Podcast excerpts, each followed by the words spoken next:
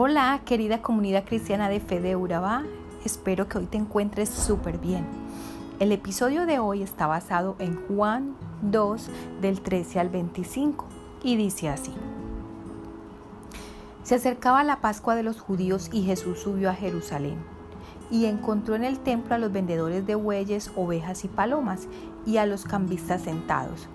Y haciendo un azote de cordeles, los echó a todos del templo, ovejas y bueyes, y a los cambistas les esparció las monedas y les volcó las mesas, y a los que vendían paloma les dijo, quitad esto de aquí, no convirtáis en un mercado la casa de mi padre. Sus discípulos se acordaron de lo que está escrito, el celo de tu casa me devora. Entonces intervinieron los judíos y le preguntaron, ¿qué signos nos muestras para obrar así? Jesús contestó, Destruid este templo y en tres días lo levantaré. Los judíos replicaron, 46 años ha costado construir este templo, ¿y tú lo vas a levantar en tres días? Pero él hablaba del templo de su cuerpo.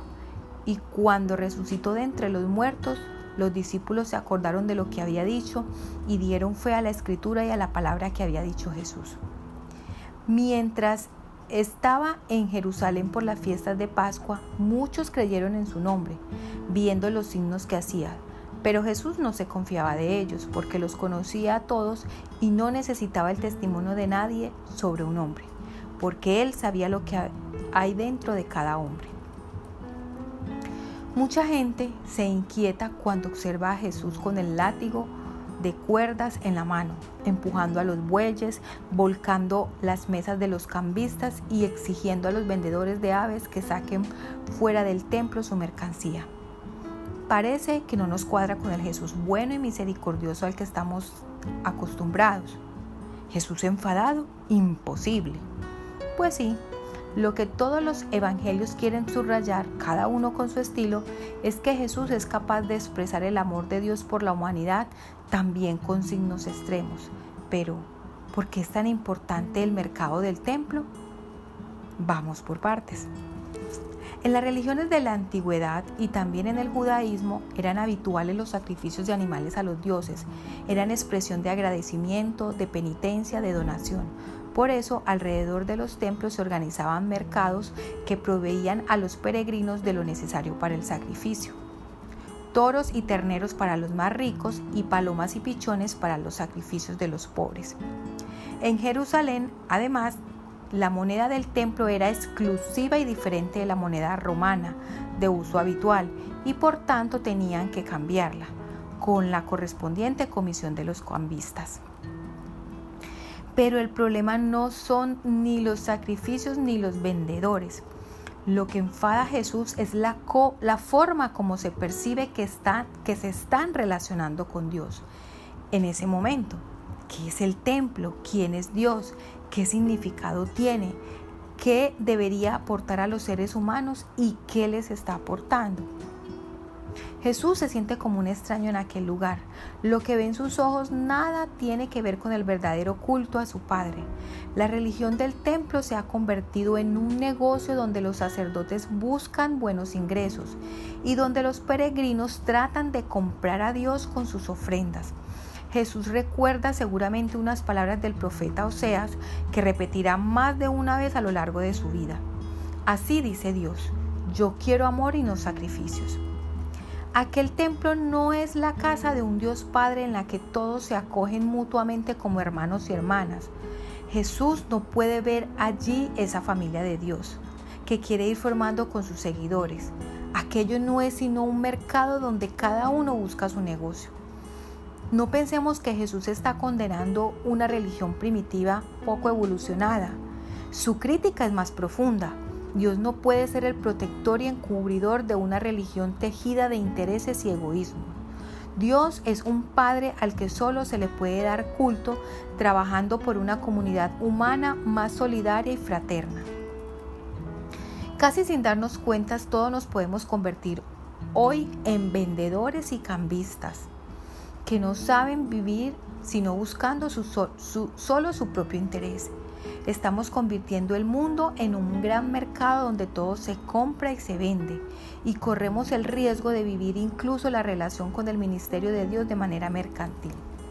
La religión tal y como la ve Jesús ha de hacer a los hombres y mujeres mejores, dándoles la oportunidad de ser ellos mismos, de sentirse profundamente amados por Dios sin condiciones, sin requisitos.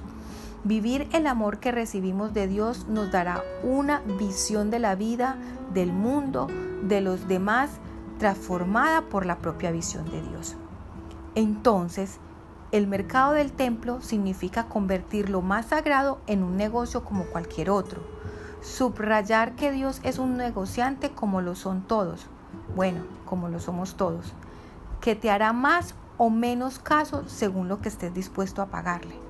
En el fondo es convertir a Dios en un ídolo cualquiera, en una falsificación que destruye la propia persona. Es corromper lo que Jesús considera más sagrado, el ser humano.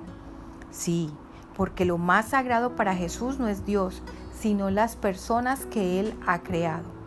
El auténtico enfado de Jesús no viene del daño que le puedan estar haciendo a Dios los toros y las palomas. A Él, ¿qué le importa eso? La agresividad que Jesús muestra solo quiere expresar la agresión que Él siente contra las personas. Si hacemos eso, convertimos la casa del Padre en un mercado. Si creemos que lo más sagrado se puede comprar y vender, nos estamos equivocando. Y es que el templo no es el templo. El templo, como hemos dicho, es solo un signo. El auténtico templo de Dios, el auténtico mercado destructivo, idolátrico, profanador de lo más sagrado, es el que todos tenemos montado en nuestro corazón. Es allí dentro donde Jesús quiere llegar con sus palabras y sus acciones. Es en el fondo del alma donde estamos, todavía, confundiendo a Dios con un prestamista o con un usurero. Todavía hoy en día nos resulta muy difícil comprender que la gratuidad es el único camino hacia la verdadera libertad, hacia el auténtico ser nosotros mismos. Todavía usamos los medios, el dinero y los objetos con un apego que no se merecen. Es cierto que los necesitamos, pero no para poner en ellos el corazón. Todavía vemos y predicamos la religión como un sistema de creencias y no como una relación abierta, libre, amorosa entre Dios y los hombres y mujeres del mundo. Todavía ponemos precio a nuestro amor o pensamos en las tarifas del amor de los demás. Todavía pesa demasiado el dinero en nuestras decisiones, tanto personales como estructurales. Quizás nos estemos equivocando. Bueno, mis queridos amigos, ahora oremos, Padre Celestial, oramos para que nos ayudes a relacionarnos contigo de la forma correcta. Limpia nuestro corazón y quita todo interés equívoco para acercarnos a ti. En el nombre de Jesús, amén. Amigo, recuerda que nos puedes seguir en Facebook e Instagram como Comunife Urabá y que también nos puedes acompañar en nuestras reuniones presenciales los miércoles a las 7 y 30 de la noche y los domingos a las 9 y 30 de la mañana en nuestra sede ubicada en Carepa, salida a Chigorado. Recuerda que siempre te estamos esperando con los brazos abiertos. Chao, chao.